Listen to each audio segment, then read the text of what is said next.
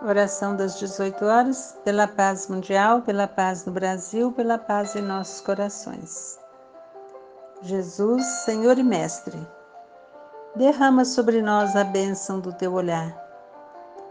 Ensina-nos que a tua causa é aquela do amor que exemplificaste, que por isso não há cristãos separados, mas sim ovelhas dispersas de teu aprisco a se dividirem provisoriamente nos templos da fé viva em que a tua doutrina é venerada.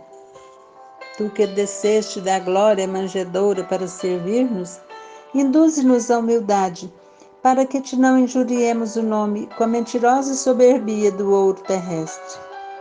Tu que estendeste a abnegação aos próprios verdugos, inclina-nos à bondade e à tolerância, a fim de que sejamos verdadeiros fiéis irmãos uns dos outros.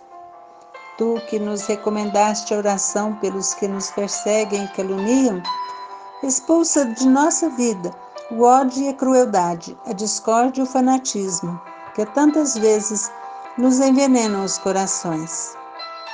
Tu que te detiveste entre cegos e estropiados, enfermos e paralíticos, distribuindo socorro e esperança, impele-nos, Senhor, a deixar nossa velha torre de egoísmo e isolamento, a fim de consagrarmos-nos contigo à exaltação do bem.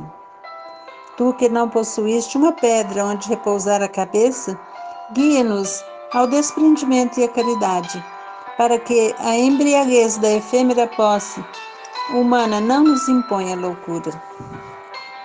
Senhor, nós, os religiosos de tua revelação, Abusando do poder e da fortuna, temos nossos deveres para com o mundo, que, engodado pela inteligência transviada nas trevas, ainda agora se dirige para a deflagração de pavorosa carnificina.